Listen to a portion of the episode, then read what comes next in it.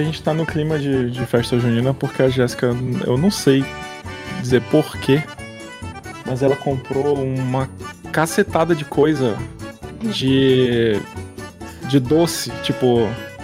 Sei lá, ela comprou paçoca, comprou paçoca da quadrada, comprou paçoca daquela rolha, e foram tipo, sei lá, baldes de paçoca. Que ela encomendou da, da empresa que vende paçoca. Não, peraí, peraí, peraí, peraí. Então vocês não estão no clima de festa junina, estão no clima da paçoca, mano. Porque só tem paçoca. Não, tem paçoca, tem amendoim, tem um balde de amendoim, assim, esses baldes de pipoca, tem um, um balde cheio de amendoim. Tem, ela comprou bala de goma, comprou confete. Tá parecendo uma taberna na cozinha, cheio de coisa, assim. Ao ponto da empresa que mandou ter mandado um monte de, tipo, balão de São João, bandeirinha, pra enfeitar o ponto de venda, entendeu? A cozinha tá uma taberna. Caralho. Mas qual foi o propósito, meu Deus? Segundo ela, ela, a, a gente sempre queria comer alguma coisinha doce depois da janta e nunca tinha. E se a gente tivesse que comprar, sei lá, pede sobremesa, sai mais caro. A gente se comprar no supermercado, por exemplo, sai mais caro. Então ela falou, vou comprar como se fosse um va- no, no atacado, que aí sai mais barato e du- dura até final do ano. Mas, meu Deus do céu. Genial. É, é verdade, viu? Top. Genial.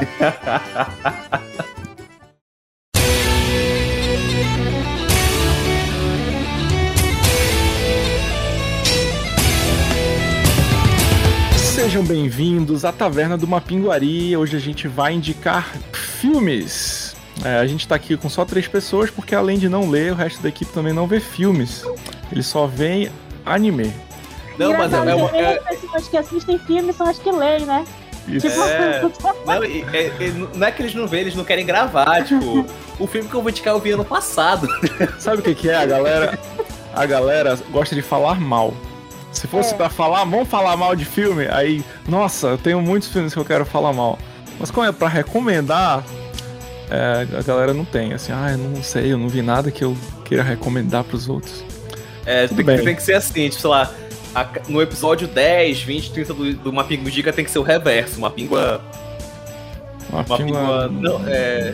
Não indica. Uma língua não pingua. sei lá, tem que ser uma pingua. Critica. Porra, não sei qual é o reverso de isso. É uma critica, é, pode ser. A pingua critica. Porra, esse aí ia ser sucesso. Todo, toda vez ia ter 7, 8 pessoas na, na gravação.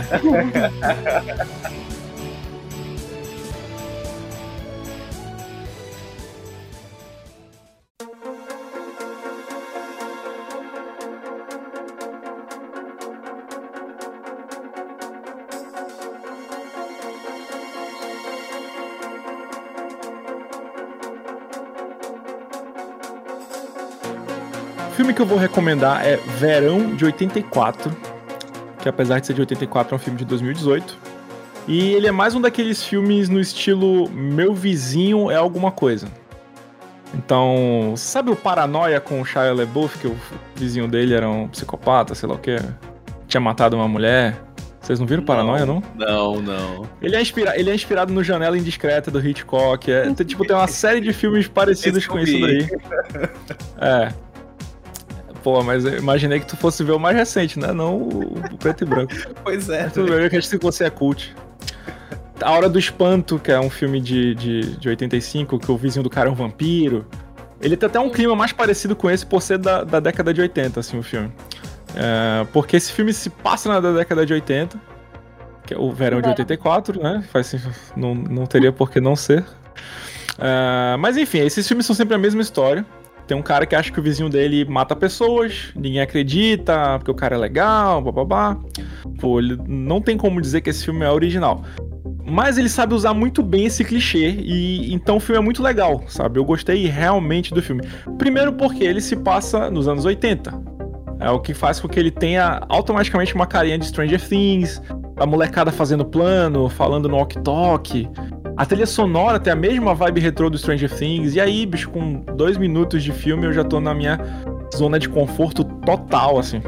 Já aquece assim É. o coração, né? Pensa, ai, que bom. Isso, o coração já aceitou.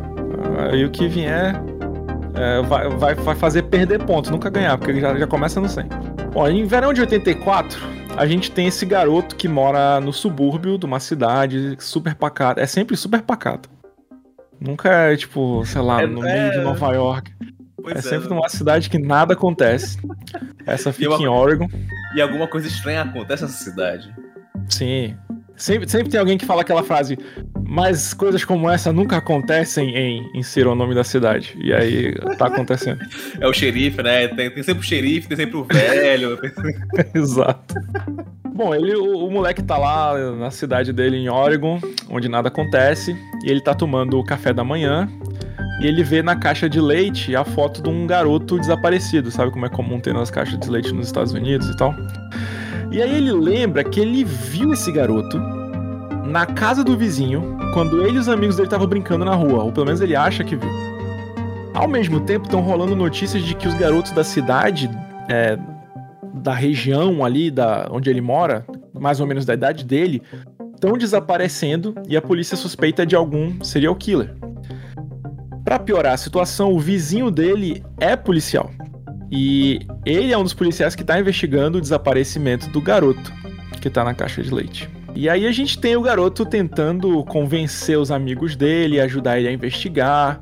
E assim, os amigos dele são aquele grupo de garotos muito típico dos anos 80. Então, tem um nerdzinho o certinho magrelo, tem o gordinho, tem o bad boy que tem uma situação familiar escrota, e tem a vizinha bonita que era babá dele, Até é, por, pela a- qual todas então- eles babam. Até então realmente é Stranger Things, né? É, é, é- é qualquer filme de, de adolescente de aventura dos anos 80, assim. É, ele é todo cheio desses clichês dos anos 80. Então tem a molecada provando álcool escondido dos pais, a revista de mulher pelada, todos aqueles elementos de coming of age que mostram o amadurecimento dos protagonistas adolescentes, a passagem pra vida adulta. E tem muito aqueles dramas, assim, de, de, de maturidade. Inclusive lembrou o Conta Comigo nesse aspecto, até porque ele também tem um protagonista que tá contando a história no início do filme. Assim como a gente tem no Conta Comigo, tem, no, tem o Kevin Arnold, Donos Incríveis, etc. Os caras fizeram esse filme chamado Verão de 85, com esse saudosismo, toda essa nostalgia, não foi por acidente, é claro que ele ia ter esse- todas essas referências, esses clichês, mas ainda assim o filme podia ser ruim. E ele não é ruim, o filme é uma delicinha de assistir. Mesmo ele tendo um tom bem mais sério do que esses filmes adolescentes dos anos 80. Tirando Conta Comigo, que realmente é um filme sério, é, esses outros filmes adolescentes eram, na maioria, uma comédia, uma aventura. Eram filmes mais leves. Esse aqui tem um tom mais pesado. Até o próprio It, né? Tem um lado de comédia e aventura muito vívido ali, pelo menos o primeiro. Sim, sim, exatamente. É, tanto que eu não, eu não gosto muito de filme de terror, mas esse It Remake eu adorei assistir porque pra mim era uma grande aventura de, de, adolescente dos anos 80, entendeu? É uma grande É, aventura. não dá medo. Tem uma pitada do É, terror, é tipo isso. Isso. Esse filme aqui, ele é mais pesado, realmente, assim. Ele tem um clima um pouco mais dramático do que realmente aventuresco. Tanto que muita gente acaba dizendo em, em críticas, essa crítica especializada, que ele é mais um filme de coming of age do que um, um- um suspense, um terror, sabe? Ele é, acaba que isso é um elemento na história, mas ele não é o gênero do filme em si. Ele é dirigido por três diretores, é o François Simard, Anouk Wissel e Johan Carl Wissel. O roteiro é do Matt Leslie e do Stephen J. Smith. É, eu não vou listar o resto do elenco, mas assim, ele não tem nenhum ator realmente famoso nesse filme. O ator mais conhecido é o vizinho policial, que é o Graham Vercher, que é conhecido naquele nível assim, tipo, eu já vi esse cara antes, provavelmente em vários filmes, mas eu não sei dizer o nome de nenhum, assim. Fica o filme todo, o filme todo, né? Tipo, onde é que eu vi esse cara? Exatamente, se vocês procurarem no Google, vocês vão ter essa mesma impressão, assim, ah, esse cara, é, eu já vi ele várias vezes antes, não sei dizer exatamente onde, mas já vi.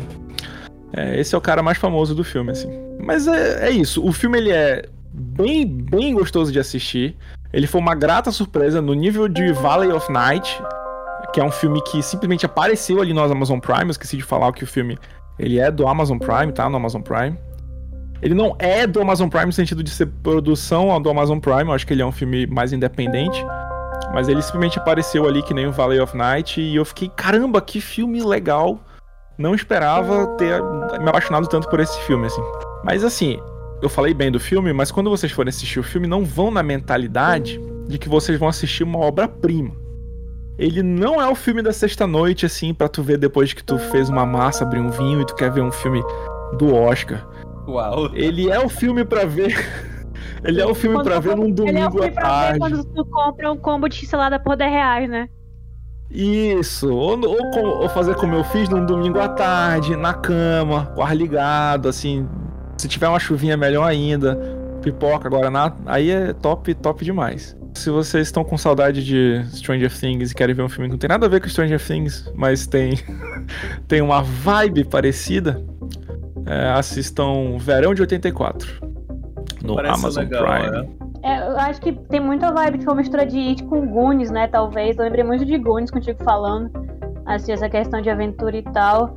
Talvez não por conta. Não, não, não entendi se tem um grupo de amigos, né? Mas aparentemente Tem é um só grupo de um. amigos. Não, é um grupo de amigos. Até falei que tinha o gordinho, tinha o nerd. Ah, verdade. Então, pois é, então é, foi aí que eu peguei Goonies. É, então, é, então acho que é uma mistura de It com Goonies, assim. Não, nunca tinha ouvido falar na minha vida. E desse filme. Inclusive, eu fui pesquisar agora que tu tinha falando, e tem também o Verão de 85. Sério? Mas é continuação? Não é continuação, por incrível que pareça, mas o nome Peraí. do diretor é François Sério? Ozon. Peraí, eu, eu tô. Será que eu indiquei o, filme com o nome errado e na verdade ele é Verão de Não, não, o 85? teu tá certo, o teu tá certo. Tu falou em algum momento Verão de 85, que falou errado mesmo, É, mas é falou os dois. 84. Mas Verão de 85 é dirigido por quem? François Ozon. Engraçado, o nome Não, de um é dos três é diretores do romance. de 84 é François também, mas é François Pois é. Simard. Pois é, eu, eu Mas- tava. é tava tipo aqui, João. É, Ah, o François. É verdade. pois é, e aí esse de 85 é tipo uma, uma romance e tal. E assim, tá super na vibe, né? Fazer tipo esses filmes nos anos 80 e tal, série, o, o tudo, tudo mais e tal. E assim, eu raramente fico sabendo desses filmes quando sai. E eu vi a capa do Verão de 84, agora que tu falaste também. E lembra o, o de Premonição, pô. Eu não lembro qual é o de Premonição. Premonição. É, tem nesse de Verão de 84, tipo uma, uma caveira na frente. Lembra o Premonição Ah. 5? Todos uma premonição. caveira. É, essa caveira. Mas ele É. me lembra também, sabe qual? O do. Ai, que eu falei no início da indicação. Conta comigo. O. Não. O de terror, que o vizinho era um vampiro. Que depois que saiu um remake com o Colin Ah. Farrell. É o A Hora do Espanto. A Ele lembra a capa do A Hora do Espanto. do- Verdade. Não tem, um, não tem um. Não tem um- uma caveira, mas ah, tem uma, tipo, um vampiro assustador assim atrás de uma casa. Anos 80 parece que não, não enjoa. Teve um grande boom. Hoje tem pouco menos é, filmes de série assim, mas sempre é legal de assistir.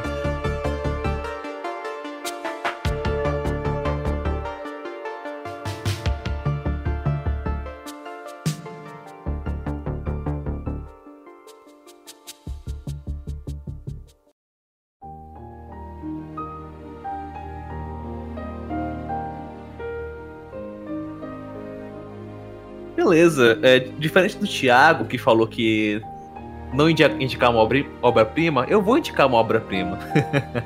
A expectativa É. tá lá em cima agora. Claro, nossa, é assim, pra mim é um filme muito bom. Se chama Contato, do Robert Zemeckis, e é um filme de 97. E ele é um dos filmes que eu acho que é muito subestimado, que até mesmo em páginas de cinema eu nunca vejo tanta gente falando desse filme. Apesar de que eu acho ele um filme incrível, né? Se eu não me engano, ele é baseado num livro do Carl Sagan. E o mesmo nome, né? O Contato. E só aí, né, já chama a atenção. Fala, pô, o Carl Sagan, né? Tipo, um cara, enfim, foi fantástico. E. é, eu, eu tava pensando em indicar um- algum filme sobre viagem no tempo, afinal, né? Eu já falei, eu adoro viagem no tempo. E fui pensando em vários outros filmes e acabei lembrando do Contato, que não tem viagem no tempo, porém é, é de ficção científica. Então, assim, é, uma sinopse do filme. É, é até engraçado de falar, porque tem muita coisa que eu sinto que o Interestelar puxou pra fazer, né? Afinal, o Christopher Nolan também é um cara que tá sempre reaproveitando ideias, mas enfim. É, por exemplo, o filme começa, né, com uma- essa relação que uma garotinha tem com seu pai. Ela é uma garota que ela é fissurada pelo espaço, ela gosta de ter no espaço, vai observar algumas coisas. E ela se pergunta assim com o pai: será que existe vida lá? Será que se ligar meu radinho aqui eles conseguem me ouvir? E ele vai sempre apoiando isso. Ele fala: Não acho que você esteja louca. Acho que você tem que investir nisso. Se é o que você pensa que você quer, estude, vai se especializar e vai investigar isso. E ela sempre levou isso muito a sério. Até o ponto que o pai dela falece, né? Isso assim é uns sete minutos de filme. E ao falecer, é, tem esse corte temporal, né? Que ela, enquanto adulta, realmente virou essa cientista. E ela é interpretada pela jo Jodie Foster, tá? A mesma que fez O Silêncio Inocente também em filmaço. E ela é considerada pelos colegas dela né, como a cientista lou louca. Por quê? Porque ela acredita que existe vida fora da Terra e ela está pesquisando por vida fora da Terra. A, a ponto de que ela realmente acredita que existem extraterrestres, nunca conseguiu achar evidência, mas fica, fica, fica pesquisando sobre isso, a ponto de que uma hora eles falam: olha, a gente vai encerrar, é, não tem mais verba, não deu resultado, sua pesquisa, vamos encerrar isso. E ela claramente fala: não, vocês não podem encerrar minha pesquisa. Beleza, né? Como qualquer cientista, eu falar, vamos cortar sua voz. E ela fala, por favor, não façam isso comigo. E aí eles começam a pesquisar ainda mais a, a ponto que eles conseguem ouvir um sinal vindo do espaço. E eles falam: esse sinal não é de um ser humano, esse sinal veio do espaço. E agora? Pra onde vai? E aí, claramente, assim que eles conseguem publicar isso, que veio um sinal fora da Terra, volta muito dinheiro pra pesquisa deles, a, a mídia vai lá, tenta cobrir tudo, tenta ver o que, que tá acontecendo e tudo mais. E eles vão tentando desvendar qual foi a mensagem que veio de lá, por que, que só veio agora, o que aconteceu. E aí tem uma coisa interessante, né? E isso, claro, não estou. Não, não, não, não, não chega a ser spoiler. No início do filme, essa primeira cena aparece uma frequência de rádio. Sei lá, tipo, é uma música atual. Tá assim, a câmera na Terra. E a câmera vai subindo. Aí aparece uma música mais antiga. Aí vai aparecendo alguns outros planetas, vai aparecendo uma música mais antiga, a ponto de aparecer o espaço inteiro e tá, sei lá, tipo, tocando um, um discurso muito antigo de rádio para mostrar que para uma frequência sendo, ser enviada da Terra para o espaço vai demorar anos para chegar lá no espaço. E uma frequência para vir do espaço para a Terra vai demorar anos também. Então eles pensam, nossa, tem muito tempo que enviaram isso, tem muito tempo que eles querem manter esse contato, daí que vem o nome do filme, Contato, que eles querem ter esse contato com a gente. E uma das coisas mais assim boas desse filme, né? É claro, vai ter muitos debates filosóficos sobre o que, que se existe extraterrestre e entra o conflito, o conflito religioso. Há um grupo de religiosos que falam que não, não pode ter isso. Afinal, Deus criou os humanos, a sua semelhança, não pode ter alienígenas. E tem um padre, que é interpretado pelo Matthew McConaughey. E esse padre, ele fala: beleza, não, não posso negar que não há vida fora da Terra. E acaba que ele é, vai dando ajuda para a cientista né? Eles vão caminhando juntos e ela faz várias perguntas sobre, sei lá, livre-arbítrio, coisas do tipo.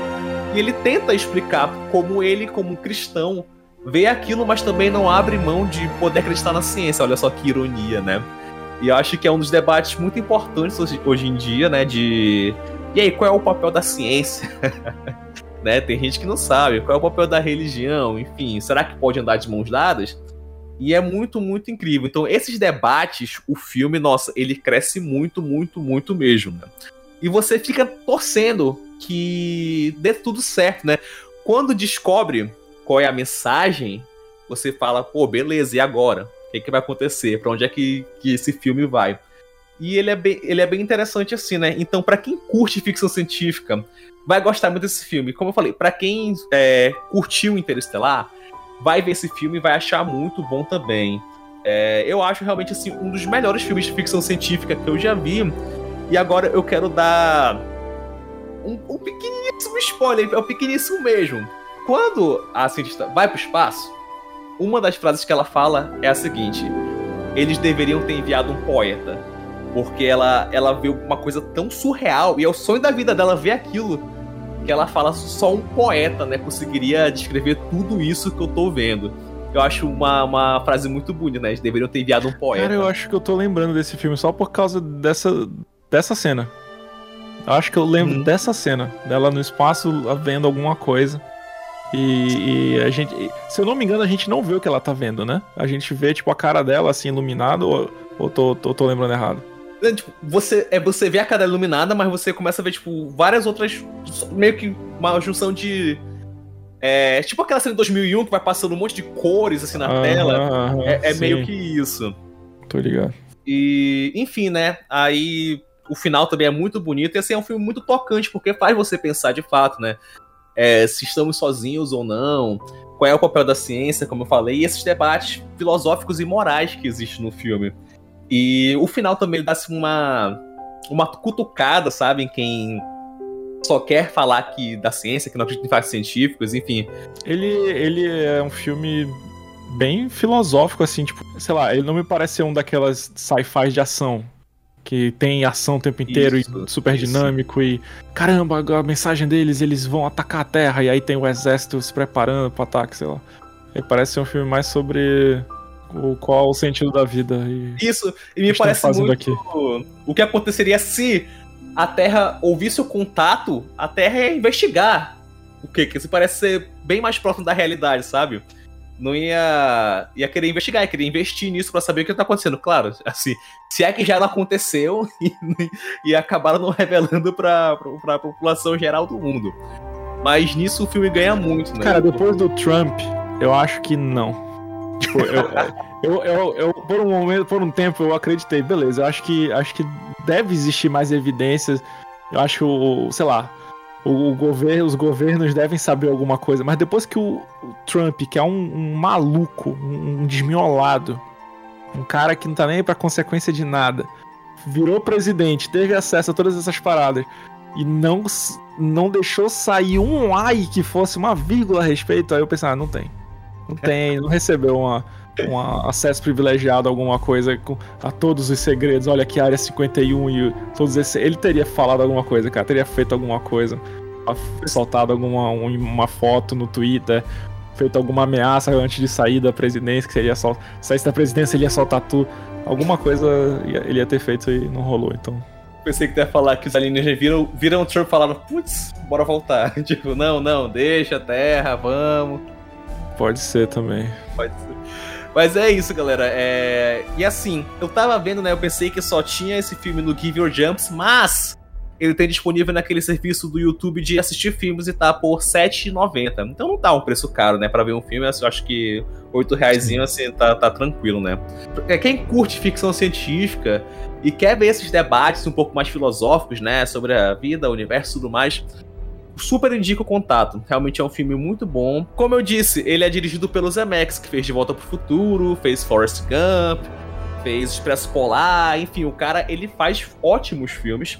E nesse também é um ótimo filme que ele fez ali de ficção científica.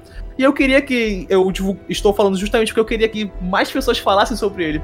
Eu acho um filme muito, muito, muito bom e que poucas pessoas falam. E fica aí a, a minha indicação de um filme realmente, assim, para mim, excelente. Um, um, dos melhores filmes de ficção, ficção científica que eu já vi. Se você já assistiu Contato, comente. Agora a gente tem área de comentários novamente oh. no Mapingua Nerd. Então comente, deixa o Ayrton feliz. Ele quer ouvir mais gente falando sobre esse filme. Se você assistiu, acesse o mapinguanerd.com.br, procure o post desse podcast e deixe seu comentário. Esse filme parece que foi é tipo um documentário feito dentro da FAPEAN, né? Assim, dos, dos pesquisadores dando seus pulos pra. Olha assim, é, tipo isso. É, tipo isso. E eu Nossa, acho legal tô, tô, que tem. Afastou metade das pessoas que estavam interessadas em ver esse filme. Não, Olha, olhei tipo... aqui, parece um documentário da FAPEAN. Meu pai é eterno. Não, e tipo, o que, que legal é que, tipo, todo filme de ficção, as pessoas só têm resultado quando, tipo, ameaça a bolsa, né? Tipo, vamos cortar tua bolsa, hein? É. Tá na hora de mostrar Olha, resultado, tá... hein? Isso, isso, isso, isso vai ser Coloca muito criticado pelos cientistas, é, hein? Pois é. Eu sou cientista, pô. Fui bolsista a minha vida inteira também. Tá falando aqui, ih, só, só tem, que, tem que cortar a bolsa desses caras que eles não estão fazendo nada. É ameaça cortar de trabalho. Aí a gente queima tudo, quebra tudo também. Tá Molotov neles. Mas falando sério, tipo, o que eu percebi, eu já assisti esse filme, eu assisti filme há muito tempo atrás. É, e, e, eu percebi que era muito, realmente, o primeiro impacto é realmente ser muito diferente das outras ficções científicas que a gente conhece. no sentido de, pô, cadê os ET, né? Tipo, a gente achou, mas cadê? Não mostra e tal. E é muito da reação do, do humano, né? O que, que a gente vai fazer se a gente entrar em contato com uma galera dessa, assim, sabe? Diferente. E aí eu acho, eu acho interessante a forma, a perspectiva que ele aborda. E é uma coisa que nos outros filmes não tem. O Guerra dos Mundos é tiro, porrada e bomba pra tudo quanto é lado, assim. E só é correria e cada um por si, Deus por todos. E Deus falou, quero não, e é isso. E aí é, é, Mas eu acho que é, o brilho desse filme é justamente isso, né? Como a gente reage às coisas e como a gente reage a diferente, né?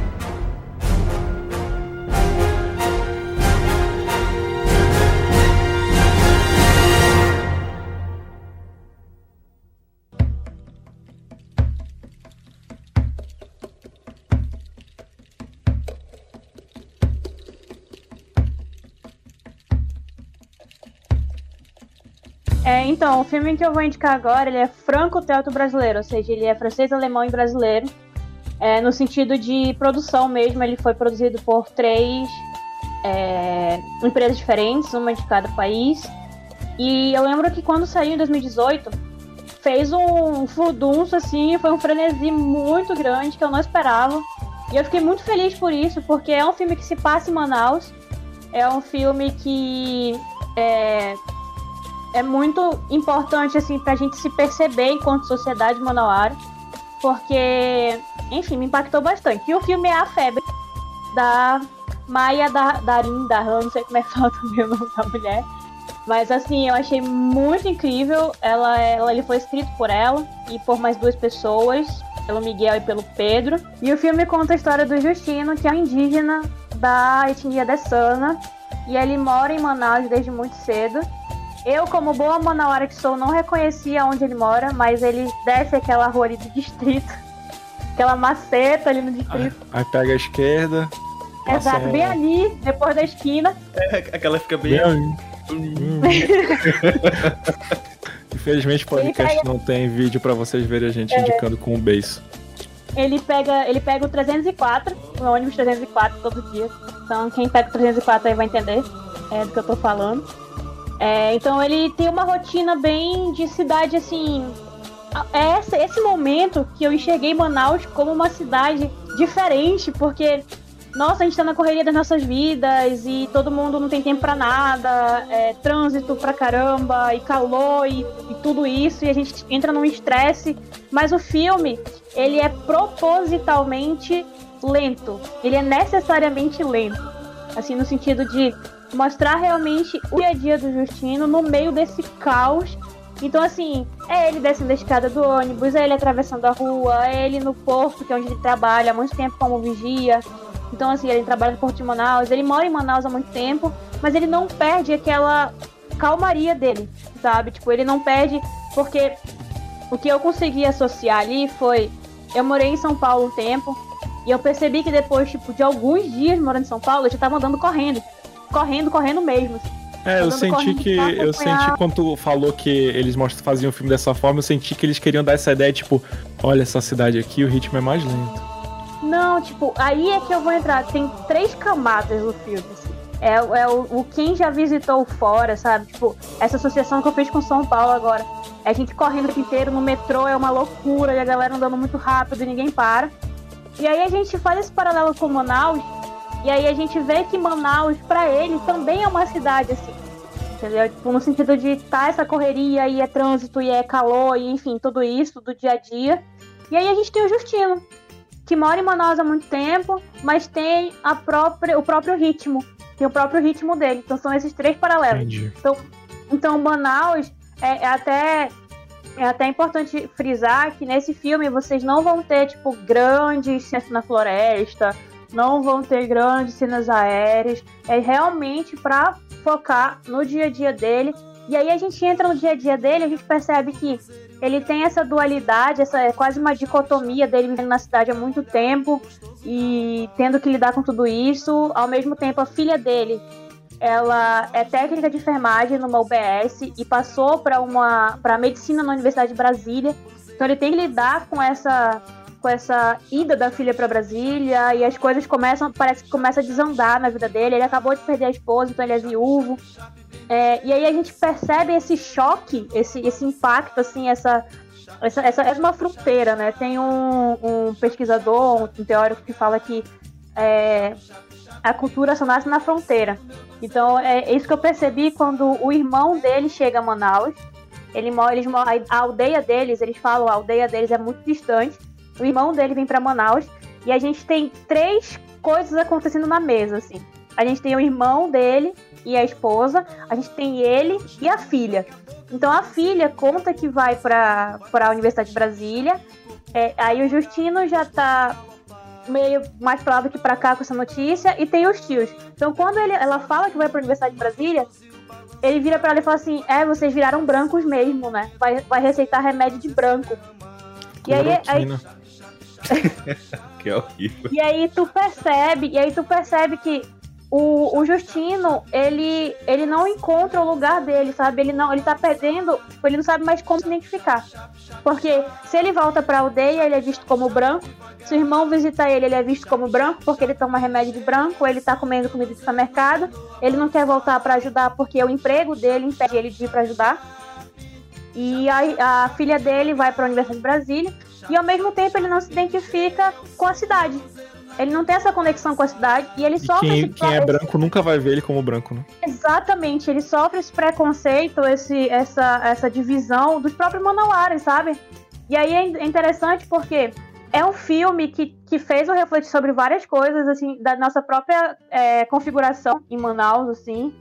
Como a gente, a gente despreza né, essa, essas pessoas de uma forma quase consciente. E, e é um filme muito bom. Mas eu, eu, foi só uma introdução, assim. O, a, o, o filme mesmo, a história disso tudo, é o dia a dia dele, é um filme bem lento. E ele começa a sentir uma febre. E nessa febre, ninguém sabe o que é, ele faz exame de sangue. E é engraçado porque é, quando ele vai tirar o sangue para fazer os exames, para saber o que é essa febre que veio do nada para ele, é, não, não acham nada, não, não faz ideia do que, que é.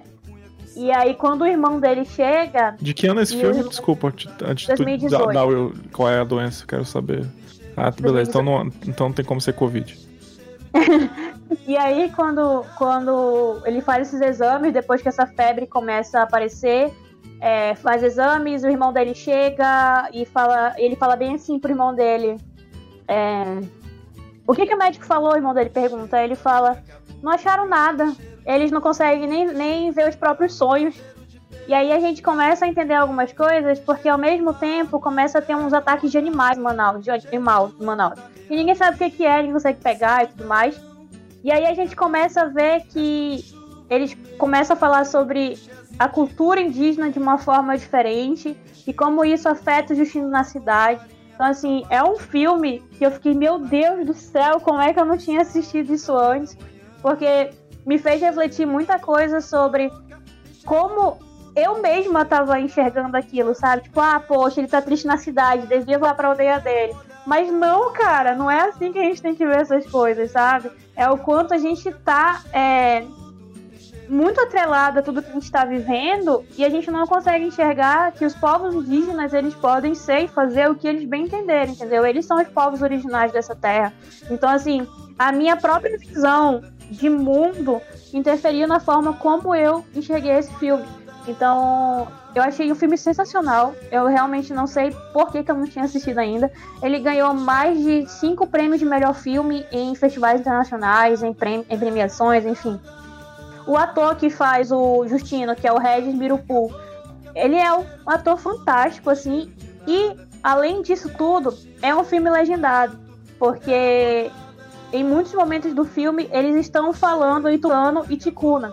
Então, para nós, ainda assim é um estranhamento, entendeu? Então, é, é, um filme sensacional, é um filme que faz te enxergar o outro de uma maneira muito, muito incrível. E é o super, super recomendo para vocês. Uma coisa que me chamou a atenção na fala da Tami é que eu não retrataria Manaus como uma cidade caótica ou que corre. Pelo contrário, eu acho uma cidade calma. Mas nessa Sim. perspectiva achei muito interessante, tipo, de tratar, né? O calor, de fato, né? O calor é infernal, te faz ficar agitado. Pegar o ônibus, né? Que é o, um meio de transporte, um dos maiores. Acho que é o maior meio de transporte de Manaus, também é uma coisa muito dado de cabeça de você ter que fazer aquilo todo dia. E ver uma pessoa que leva o tempo dela, que não. que quer levar na calma. Uma coisa que para mim, rotinamente. Rotina, rotina. Que na minha rotina. É calma. Mas pensar que tem uma pessoa que não que acha isso uma correria e quer ficar mais calmo ainda é uma coisa que eu achei bem interessante mesmo. É tudo questão de referência, né? É, e, e é, tipo, falando dessa situação de, de raça mesmo, é, eu fiquei até assim, pô, como é que eu vou retratar isso? Porque eu, fisicamente, eu não sou indígena, tipo, nem um pouco. E comparada uhum. a, a, vocês, ou comparada à maioria das pessoas de Manaus mesmo, que são caboclas, eu sou considerada uma pessoa branca né? Uhum. Só que eu chego lá em São Paulo, eu chego mais no Centro-Oeste, primeira coisa que eles vão olhar pra mim e falar: ah, tu é do Nordeste ou é tu do Norte? Entendeu? Sim. Tipo, é, é, é, é, muito bizarro, assim. Porque é a mesma coisa, assim. É bem bacural, sabe? Aqueles dois que chegam lá, ah, nós somos brancos como vocês. Vocês não são brancos como a gente. Sabe? Sim. Então é. E, e esse é, nariz várias, aí, né? É, são várias camadas, assim, e o que é uma coisa que eu ia só, só terminar pra comentar é, pô, tu falou de Latinoamérica, né? Isso é tão intrínseco no brasileiro, a gente tem tanta dificuldade de se autodeterminar, de se identificar, que tanto é, a parte, a, a, o viés caboclo e o viés latino-americano são pautas de pesquisas extremamente sérias nas faculdades, justamente por causa tem grupos e grupos de pesquisa que falam sobre isso na faculdade, justamente porque quem somos nós, né? Tipo, e afinal de contas, como é que a gente vai se identificar? E assim, é como eu falei, eu acho que o Justino nesse filme, ele, ele, ele tá no limbo, assim. Ele não sabe se ele volta pra aldeia, ele não sabe quem, se ele é Manauara, ele não sabe lidar com a ida da filha para mais longe ainda, da floresta e tudo mais. E esse, esse embate com o irmão é muito forte. É, essa, essa questão de será que a cultura realmente se perde ou a cultura se transforma? E até onde a gente consegue enxergar o outro como alguém que é maleável, alguém que pode mudar. Então eu, eu fiquei, nossa, esse filme acabou com a minha cabeça, assim. Eu fiquei, meu Deus do céu, eu sair daqui, eu não vou mais saber quem eu sou, nunca mais. Mas assiste, esse filme vale muito a pena. É bem, é bem curtinho, acho que tem uma, uma hora e 45 minutos. E tá disponível no Netflix. Como é o nome mesmo? A Febre. Mas aí descobre qual é a doença, qual é a febre? Justamente, é, eu, eu, não vou falar o final porque é um ah, final então muito é, é, é spoiler, então. Assim. Era virose. É um final. É, era virose, ele tomou de pirona, aí passou.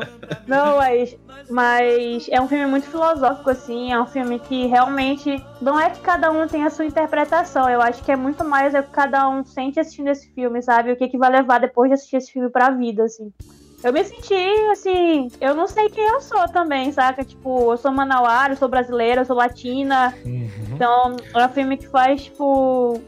É, é, muito, muito, muito assim, para pensar mesmo. Cara, eu tenho. Eu, eu tenho esse problema de identidade muito forte. É, eu, eu não sei me definir enquanto, sei lá, raça. É, é. porque complicado. É bem complicado, assim. Eu acho. para mim é muito complicado porque, assim. É, visualmente. É, porque muito de identidade racial também é, é, como o outro te enxerga. E assim, uhum. eu, eu comecei a, a, me identificar como um cara preto, é, percebendo que as pessoas elas me enxergam como um cara preto.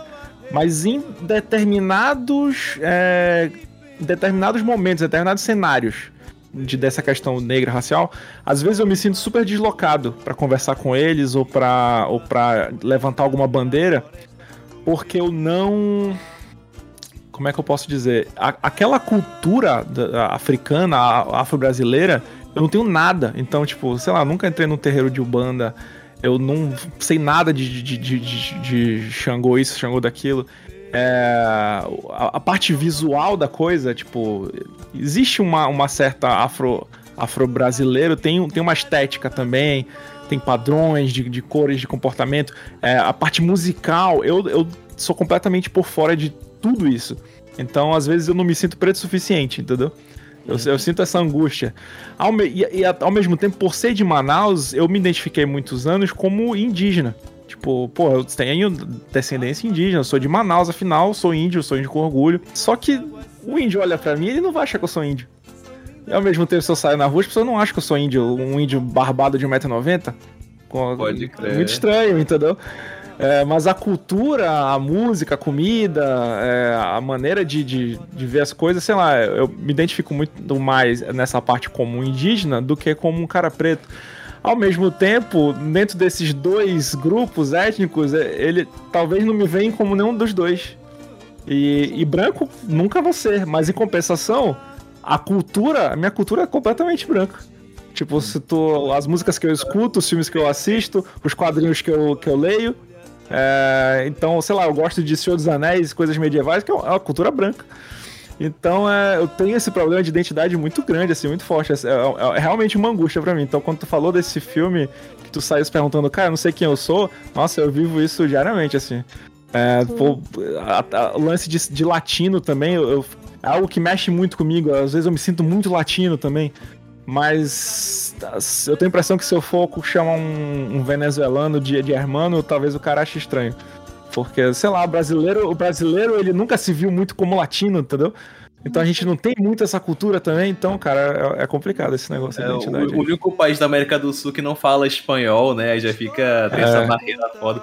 Não, eu te entendo também, né? é, acho que recentemente também falaram, tipo assim, ah, mas porque você, como negro de pele clara, como é que você se enxerga? Aí eu pensei assim, eu falei, cara, eu nunca tinha pensado sobre isso. Aí entra É. tudo isso. Porque vem muito que a gente, ah, você ou é branco ou você é negro, mas porque é o que é divulgado, né, em massa no Brasil inteiro, mas aqui a gente vai ter o sangue indígena, o sangue caboclo, e entra também numa outra discussão muito grande, muito pertinente.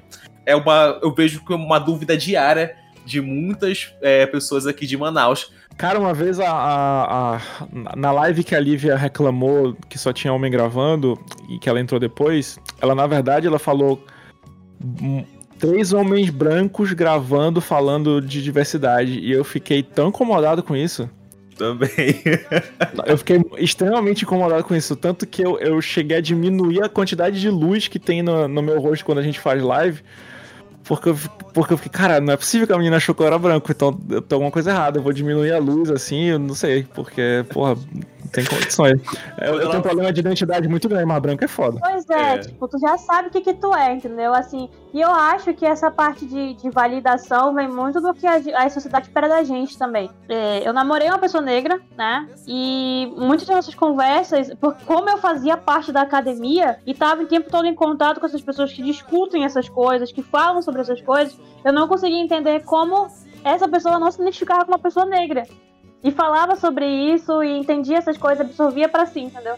Só que aí depois eu, eu parei pra pensar sobre isso, é muito de processos.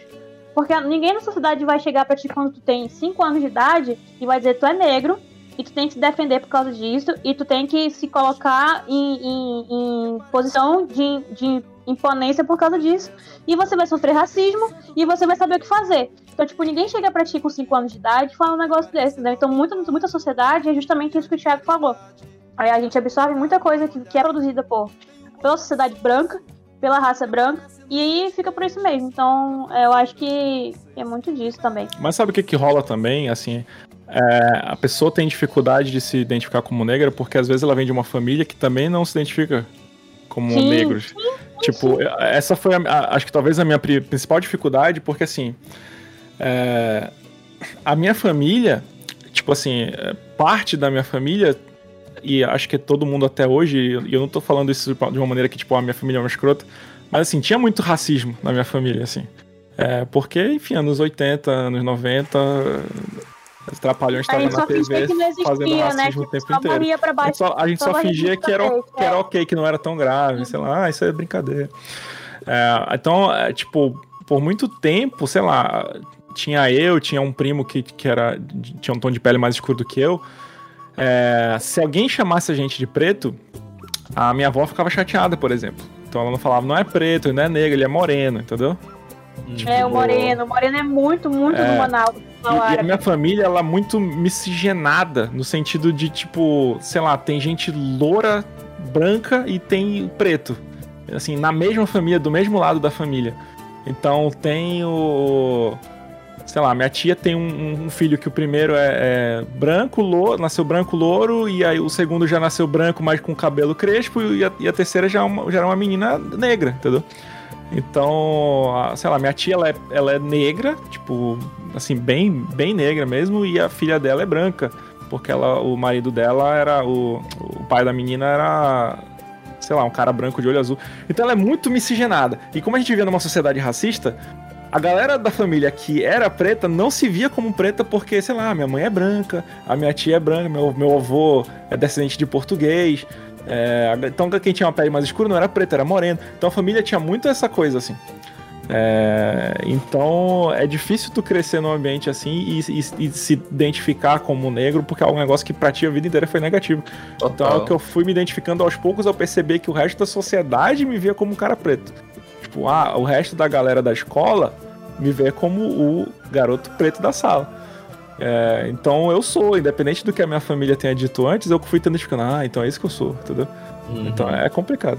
Ainda tem a questão do, ah, mas não, você é pardo, sabe? Tipo, você é branco, você isso, é Isso, é ainda pardo. tem isso. Nossa, é... muita gente nasceu crescendo pensando isso, sabe? Tipo assim, não, eu sou pardo, sou pardo, sou pardo. Até ponto de falar, tipo, putz, eu sou branco. Ou tipo, ah, não, eu sou. Ah, inclusive, se tu for é, em, certas, em certos grupos de, de afrodescendentes, de, de afro-brasileiros, vai ter gente que vai dizer, olha, tu, tu, tu, tu acha que tu, acha que tu não é negro, não, acho que tu é pardo. Acho que tu não. Eu, eu, eu, honestamente, por mais que eu tenha lido pra caramba, eu nunca entendi esse negócio do quadro. E assim como eu nunca entendi o negócio de ter caucasiano na porra do formulário, entendeu? Tipo, eu não sou caucasiana. Porra, caucasiano. É mas se, eu, mas se eu colocar, tipo, pardo ou qualquer outra coisa do gênero, quando me olharem, vão dizer, tipo, aqui em Manaus, né? Vão dizer, cara, isso não é tu não é parda, tu é caucasiano. Aqui em Manaus, se tu for pra São Paulo, é... por exemplo, vão dizer, ah, eu é... Exatamente, exatamente, esse é o grande problema, entendeu? Aí tu fica, meu Deus, tá, então eu não sou nada dessa merda também. É, foda. Enfim, né, galera? É, o Manauara sofre. O Manauara sofre. Manauara sofre. O nome, nome, o título do podcast vai ser esse. É tudo culpa dos colonizadores do imperialismo. Eles acabaram com toda a nossa cultura e a sim, nossa identidade sim. e pau no cu deles, é isso.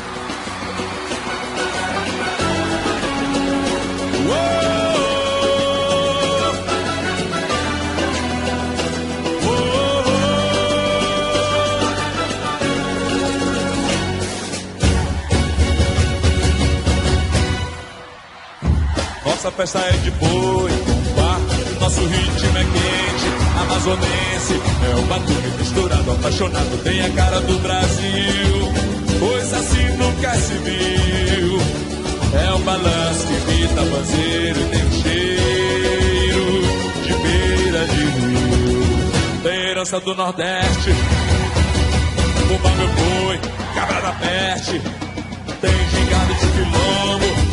Tem poeira levantando, tem rufar de tambores tribais. Sou afro-ameríndio, caboclo mestiço, eu sou a própria miscigenação. Sou batucada, sou a cabeça eternizada na toada. A poesia de um amor que se transforma em um som que vem da alma. Pai Francisco, sou Catirina, Gazumba, sou garantido. A garantia que esse amor é infinito faz o mundo inteiro Amazônia.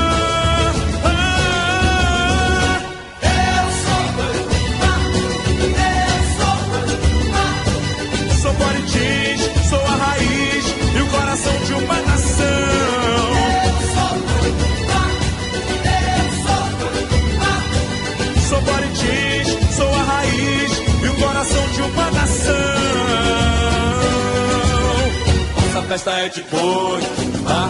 Nosso ritmo é quente, amazonense, é um batuque misturado, apaixonado, tem cara do Brasil. Coisa assim nunca se viu. É um balanço que pinta banzeiro, tem cheiro de beira de rio. Herança do Nordeste, Pumba meu boi, cabra da peste, tem gigante de quilombo.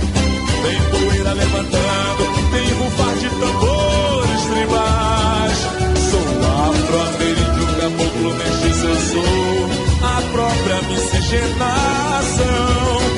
Sou batucada, sou a cadência eternizada na toada. A poesia de um amor que se transforma em um som que vem da alma. Sou Mãe Francisco, sou Catirina, Gazumba, sou garantido. A garantia que esse amor é infinito mundo inteiro Amazônia. Ah, eu sou doido, ah, eu sou doido, ah. Sou Parintins, sou a raiz e o coração de uma nação. Eu sou doido, ah, eu sou doido, ah. Sou Parintins, sou a raiz e o coração de uma nação.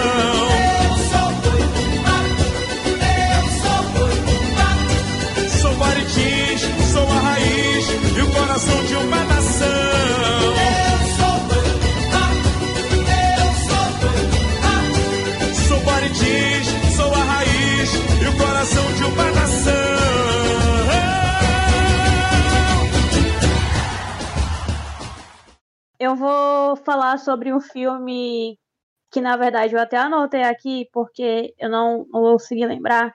É um filme. Eu não sei como a pronúncia da segunda palavra, mas se eu te falar errado, vocês me corrigem. É Franco Telto Brasileiro.